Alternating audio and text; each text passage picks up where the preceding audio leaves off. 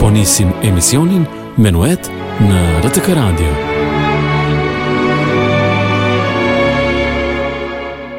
Përshëndetje të dashur dëgjues të emisionit më të ri në RTK Radio Menuet me Benet Kaçin, po nisim bashkë këtë edicion kushtuar festave të nëntorit që kanë karakter kombëtar e festiv. Më njëzet e tetë nëntor të gjithë shqiptarët në trojet e tyre dhe kudo që jetojnë e punojnë nëpër botë, kremtojnë me krenari dhe emocion ditën e shpalljes së pavarësisë së Shqipërisë nga Perandoria Otomane Turke.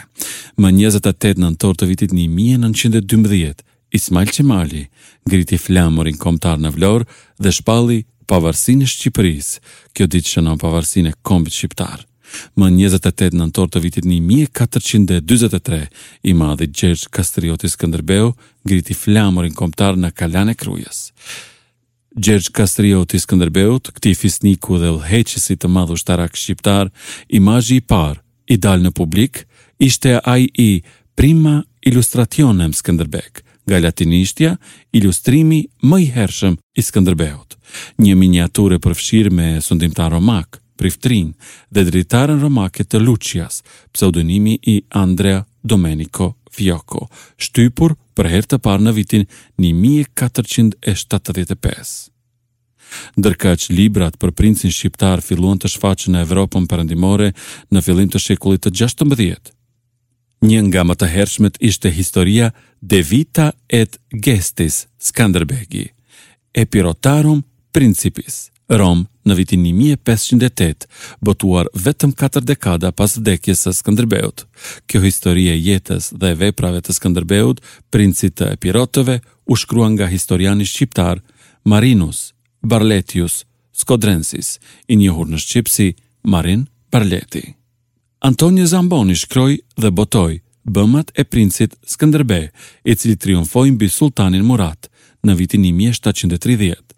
Ndërkaq, Maurizio Gerandi shkroi për Skënderbeun, Princi i Shqipërisë, në vitin një mijë e shtatëqind e shtatëdhjetë, e Paul de Busson shkroi veprën Skënderbeu, në vitin një mijë e shtatëqind e tetëdhjetë e gjashtë.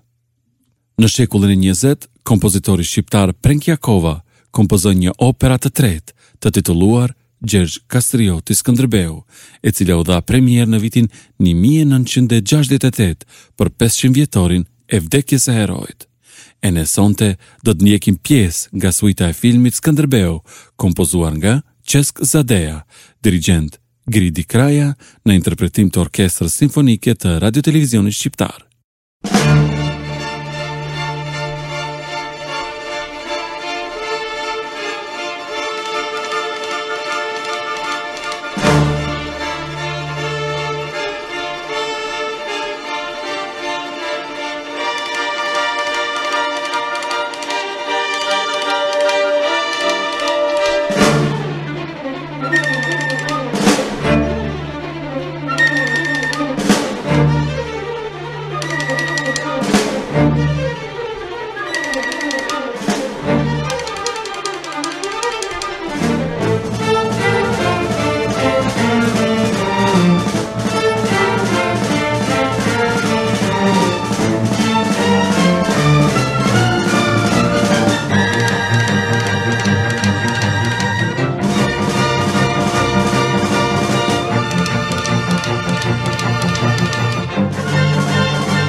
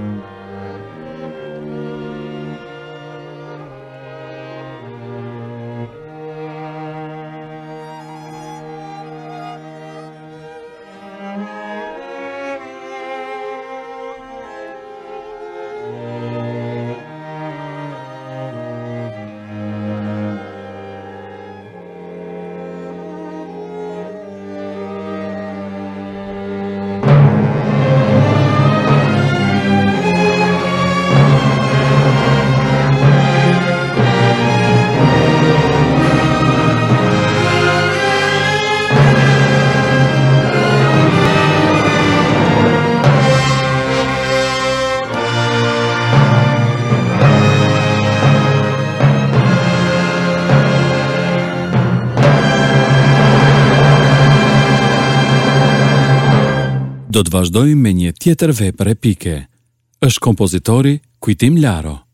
Kujtim Laro u lind në maj të vitit një mijë e nëntëqind e dyzet e shtatë në qytetin e Vlorës. Studimet e larta i përfundoi në vitin një mijë e nëntëqind e shtatëdhjetë në Institutin e Lartë të Arteve, e më vonë shërbeu si pedagog për shumë vjet në Akademinë e Arteve. Ka punuar edhe si drejtor artistik pranë Ansamblit të Ushtrisë. Laro mbante tituj si Artist i Merituar dhe Naim Frashëri Klasit të Parë.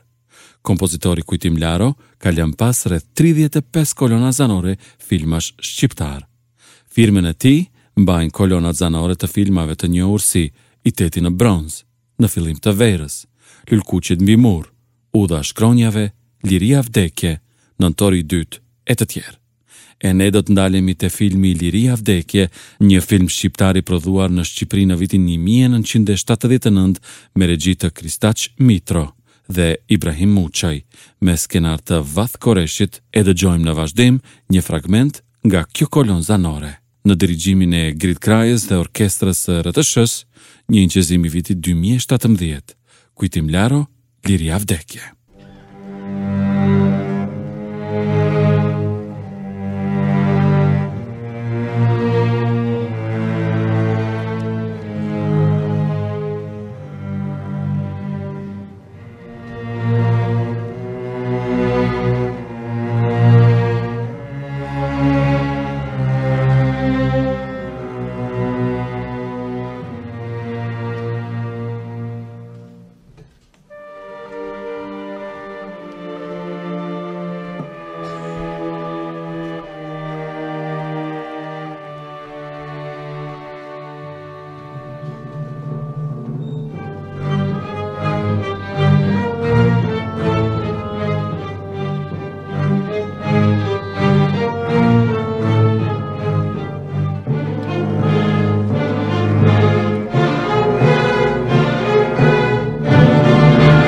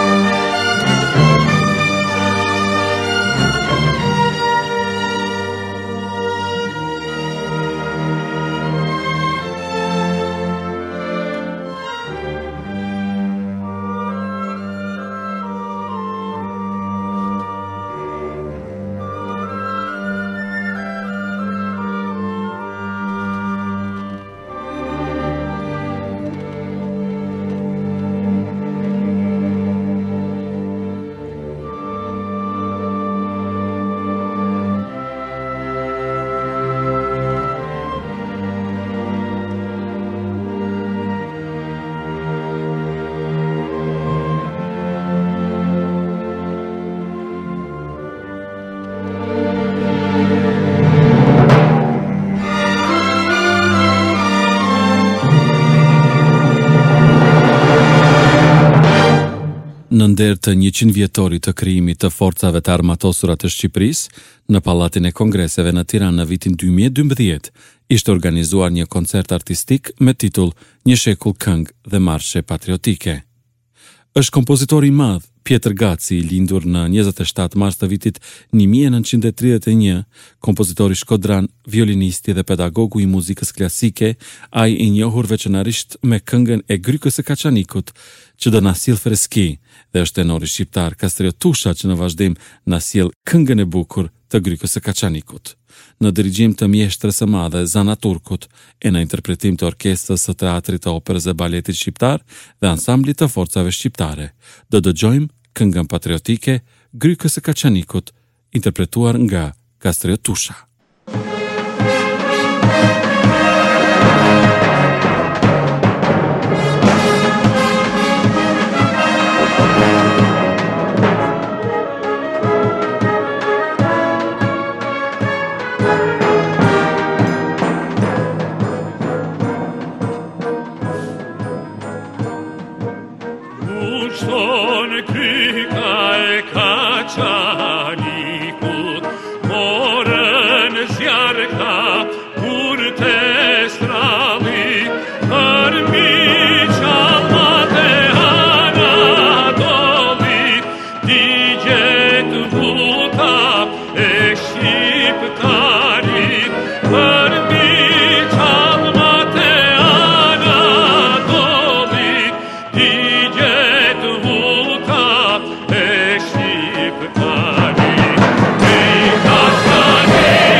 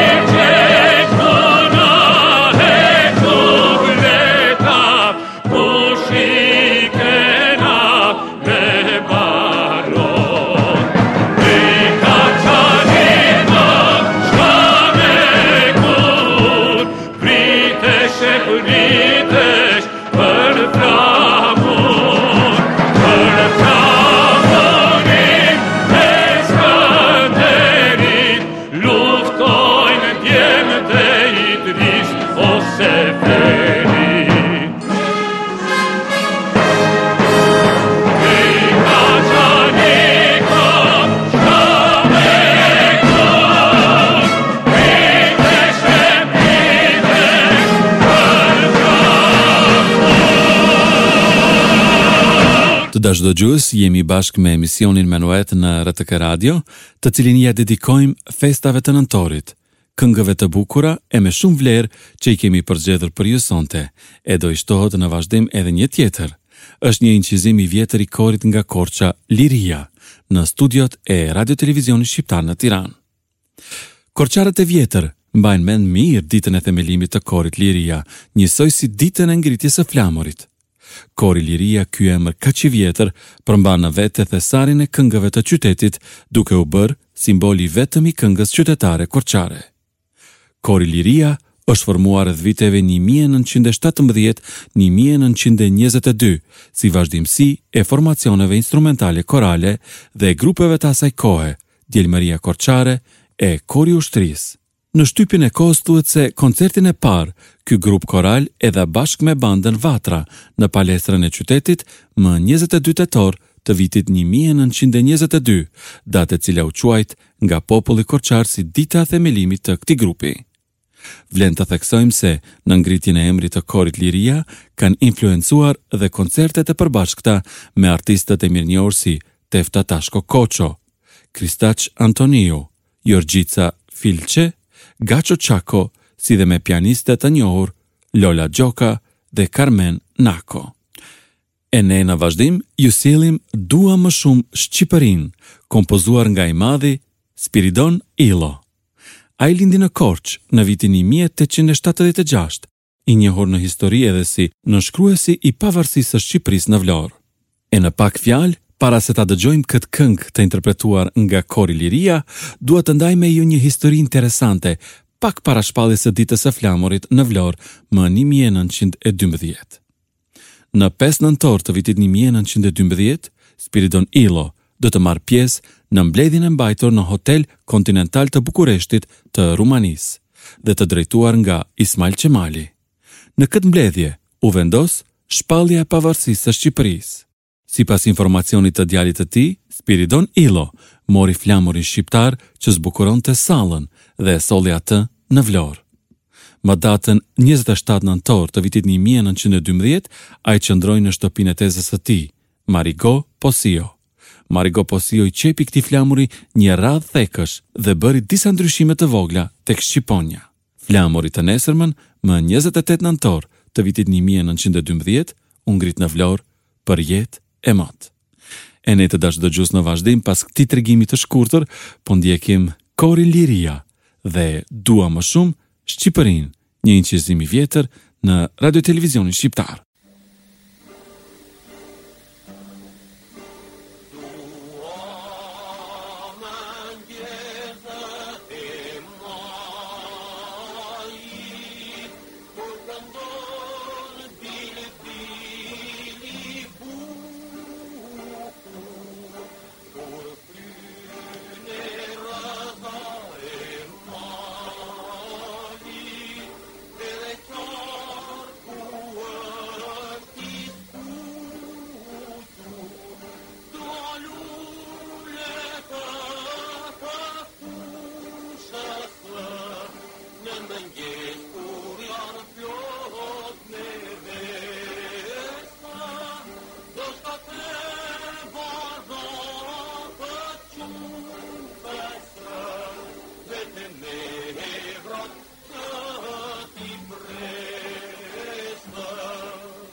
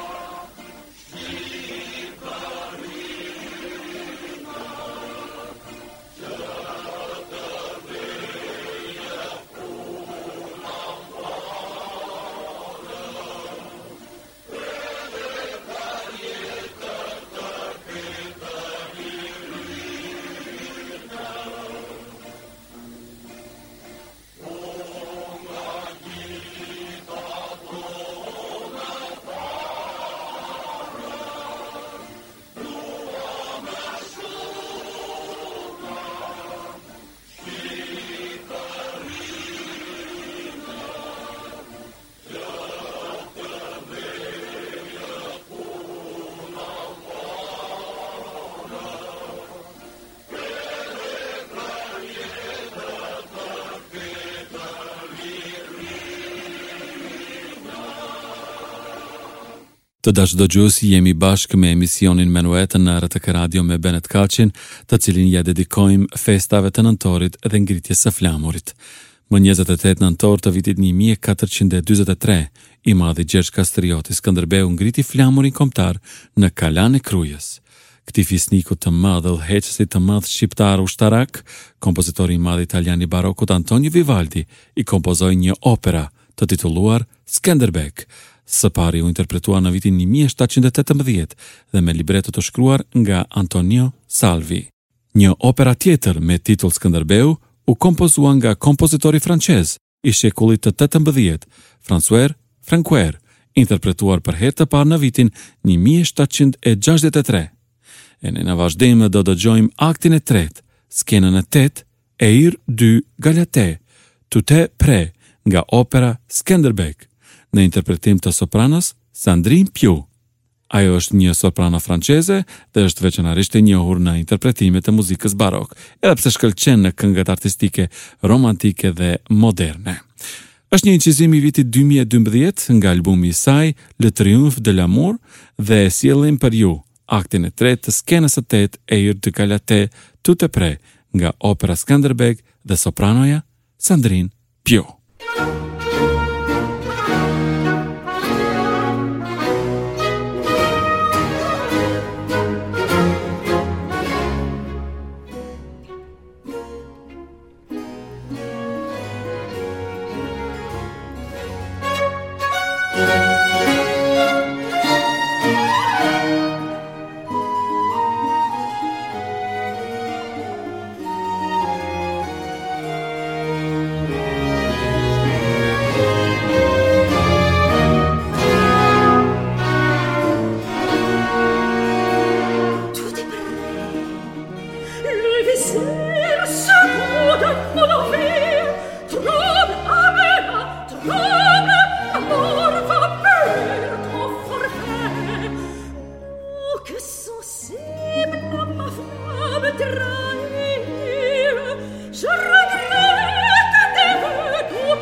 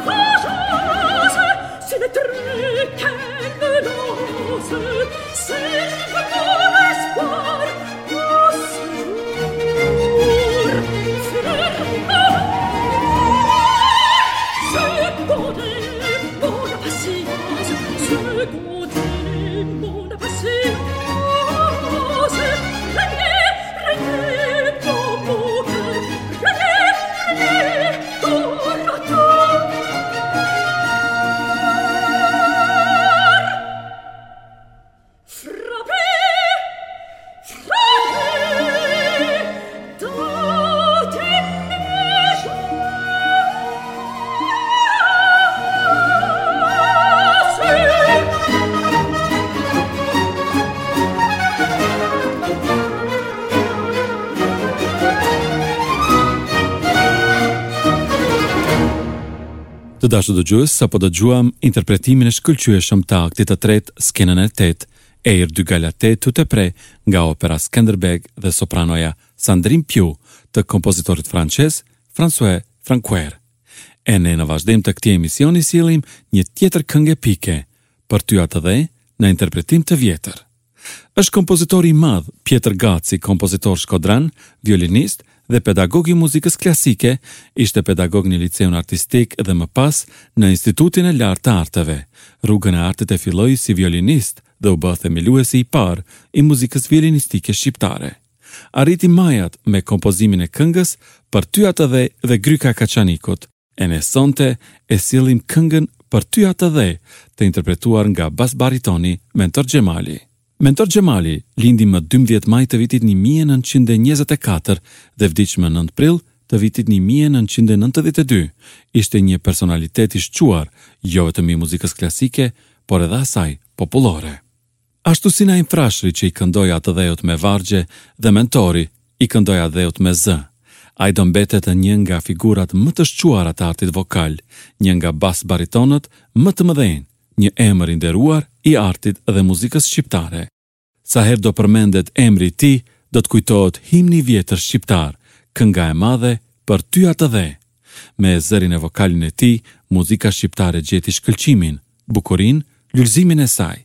E ne të dashur dëgjues, sonte në emisionin Menuet me Benet Kaçin, e sjellim këtë shkëlqim në RTK Radio, është bas baritoni Mentor Xhemali dhe kënga Për ty atdhe,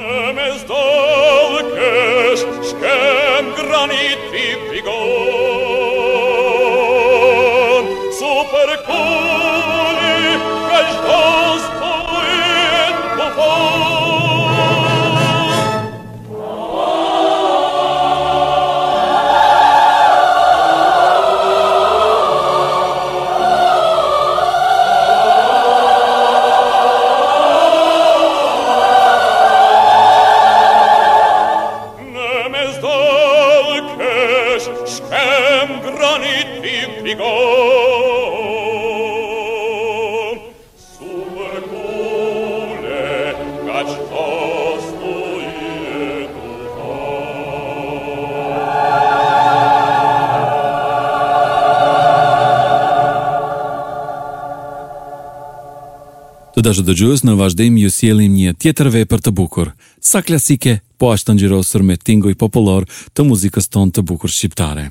Është Ansambli Filharmonik i Vjenës që do prezantojmë në vazhdim. Në formacionin e së cilës në violinë është edhe instrumentisti ynë i njohur Shkëlzen Doli. Që nga viti një mijë e nëntëqind e nëntëdhjetë e pesë ai luan me violinë në Orkestrën Filharmonike të Vjenës. Sonte sjellim një pjesë të albumit të Ansamblit Filharmonik të Vjenës dhe është Albanian Soul,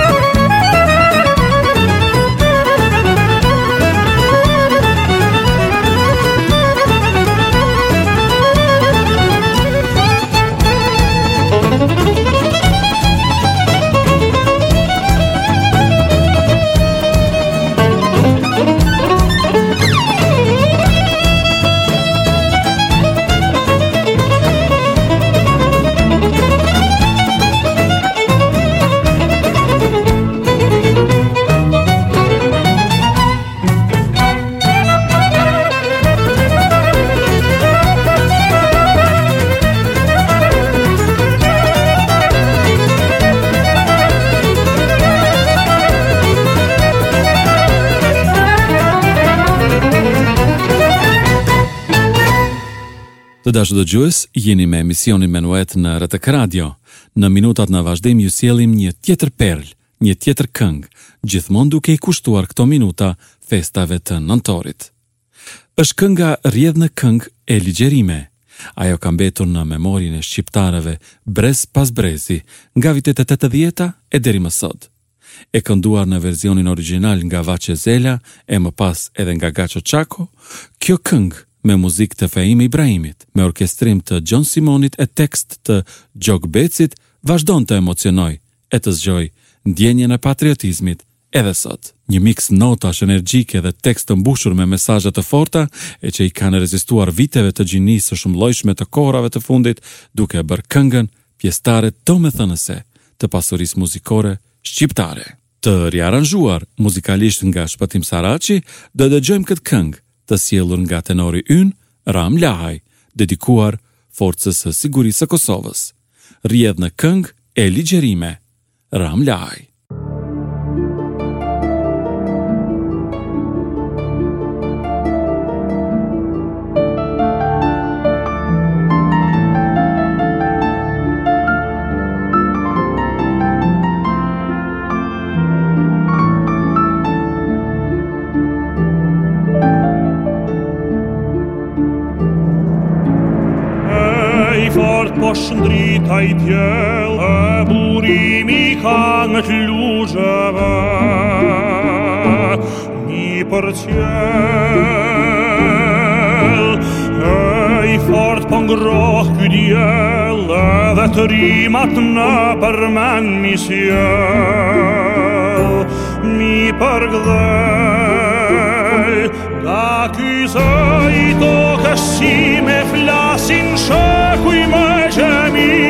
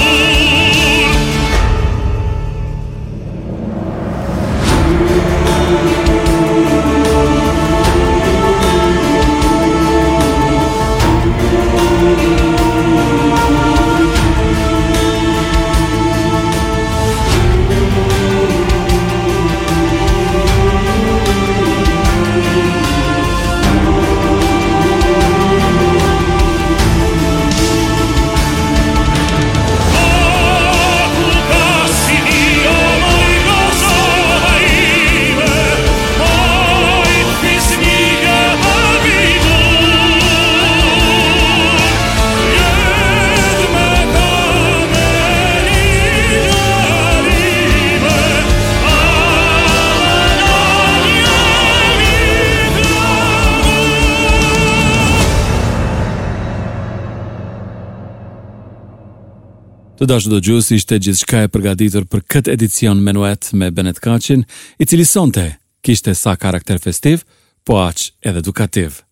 Mësuam pak histori nga e kaluara e këngëve epike shqipe dhe pak nga jeta e artistëve që interpretuan ato për herë të parë, ca të lidhura me flamurin e ca tjera me luftërat shqiptare.